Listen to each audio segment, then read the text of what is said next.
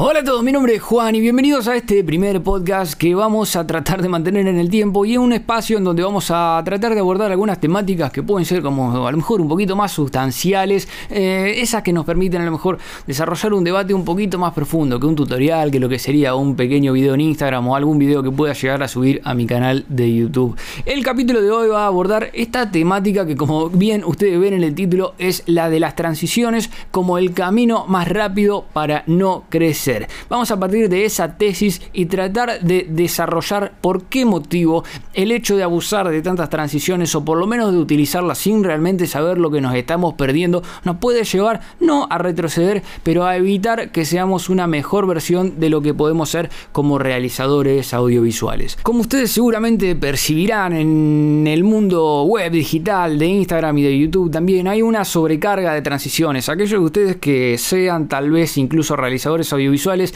lo tengan en su bagaje de conocimiento, podríamos decir, como un recurso no solamente válido, sino muy interesante para elevar el valor de todas sus producciones. Pero como cualquier recurso y como cualquier cosa en la vida, los excesos no necesariamente son buenos. Y no sería demasiado trágico porque de alguna manera, si están bien usadas, tu video en términos visuales va a quedar mejor. Si no, estuviéramos resignando algo muy, muy importante. Cuando digo resignando, también podría decir ocultando eso que representa la esencia del cine, que es el corte directo. Casi que me animaría a decir que el cine no empezó a ser cine hasta el momento en el que se descubrió que un plano después de otro significaba algo diferente. De ese pequeño pero tan relevante recurso nosotros estamos prescindiendo y casi que avergonzándonos del mismo, metiéndole una transición y maquillándolo como si fuera el Joker en su mayor esplendor. Lo que pasa acá cuando nosotros prescindimos del corte directo porque entendemos que no resulta tan atractivo un plano después de otro si no tiene en el medio una transición mágica como un barrido, como un zoom in, como un zoom out con un efecto sonoro que haga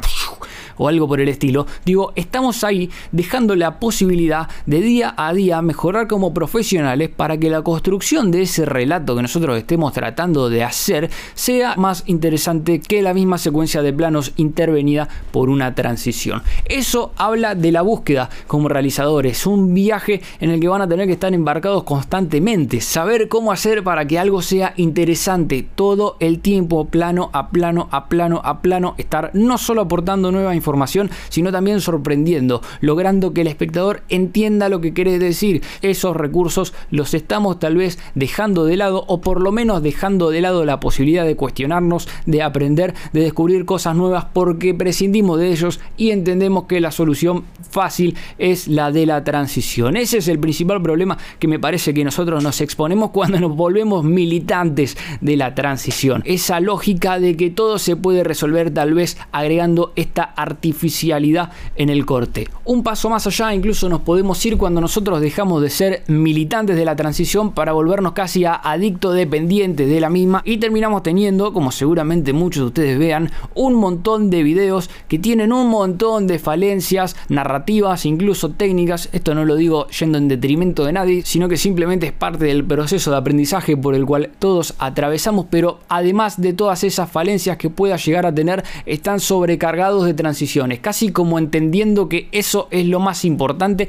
y si lo llenamos de esos recursos todo lo demás no importa. Pareciera que desde lo efímero las transiciones buscan elevar el nivel como otorgando algo diferente y entre transición y transición tenemos planos que tal vez no significan nada o secuencias de planos que tampoco están llevándote a ningún lado. Ese es el gran problema a lo mejor de depender tanto del maquillaje. ¿Cuántas o cuáles, para enumerar algunas, pueden ser estas cosas que nosotros dejamos de lado esta idea de entender, por ejemplo, los valores de plano. ¿Qué significa pasar de un valor de un plano abierto a un plano cerrado? ¿Qué significa pasar de la mirada de un personaje a la mirada de otro? Todo lo que se refiere a construcción del lenguaje. Empezar a enaltecer de alguna manera lo que en realidad importa, que es el mensaje, es el contenido de nuestro video, es ese relato que puede ser una historia si estás filmando en corto o puede ser simplemente una progresión narrativa si estás haciendo un video de un minuto para Instagram y te aseguro que los resultados van a ser mucho más potentes y mucho más profundos si el atractivo viene por ese lado, que es el lugar desde el cual vas a lograr la mayor identificación con el espectador, que si viene por un lugar de superficialidad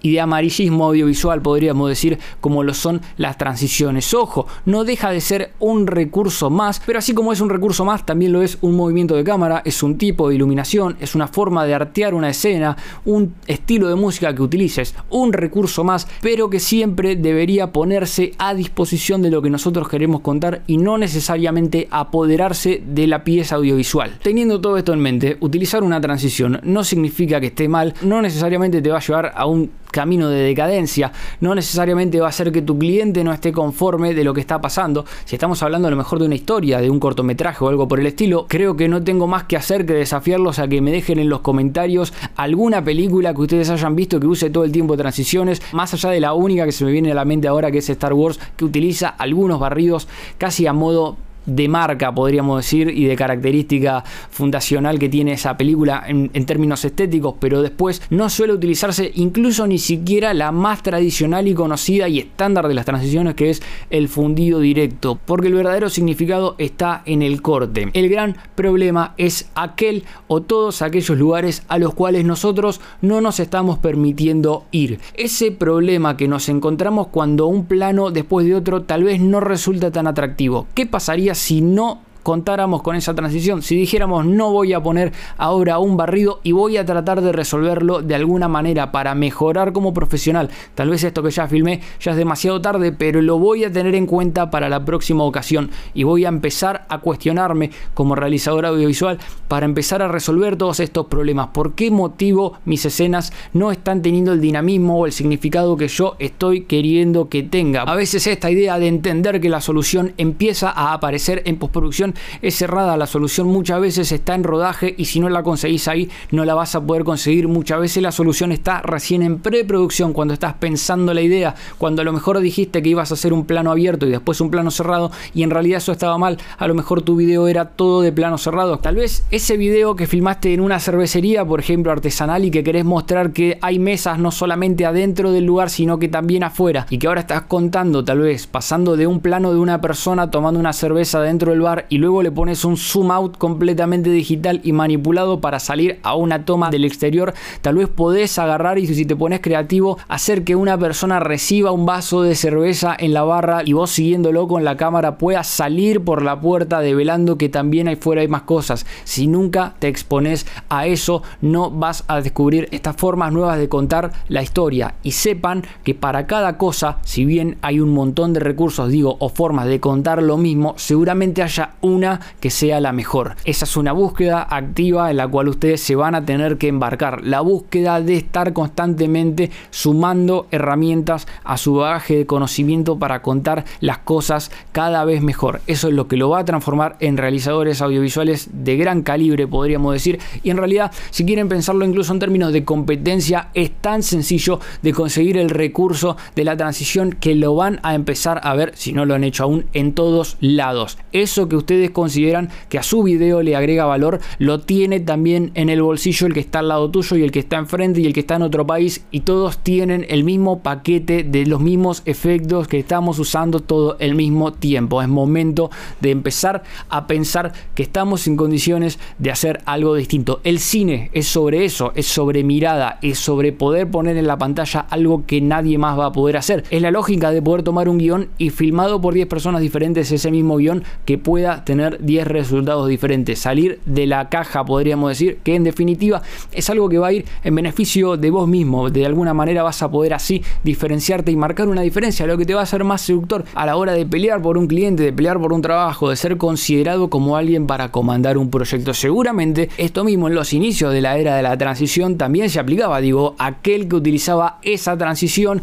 le ganaba a todos los que no la utilizaban, pero digo, hoy esos recursos ya están, como diríamos en el barrio, bastante quemados y siempre irá pasando a lo largo de la historia del cine y a lo largo de, de todo el tiempo que siga evolucionando el lenguaje. Van a seguir apareciendo nuevos recursos. Aquellos que se apropien de ellos en primera instancia marcarán una diferencia, serán como los vanguardistas de ese recurso y luego se acoplará el resto. Así que de alguna manera la forma de ser distintos es ser uno mismo y poner eso en la pantalla. El motivo por el cual el corte directo de alguna manera te garantiza el acceso a esa posibilidad es que es el recurso más simple. No hay nada más detrás del corte directo, no hay ningún tipo de maquillaje, está completamente desnudo, ni siquiera se ve, ni siquiera se percibe el corte directo cuando vos estás inmerso en una narrativa, lo que significa que está enalteciendo lo que en realidad importa, que es el lenguaje, es el mensaje, la construcción de esa progresión narrativa que en definitiva es eso que hace tu video diferente, no es simplemente un video filmado por alguien de manera aleatoria, un plano fijo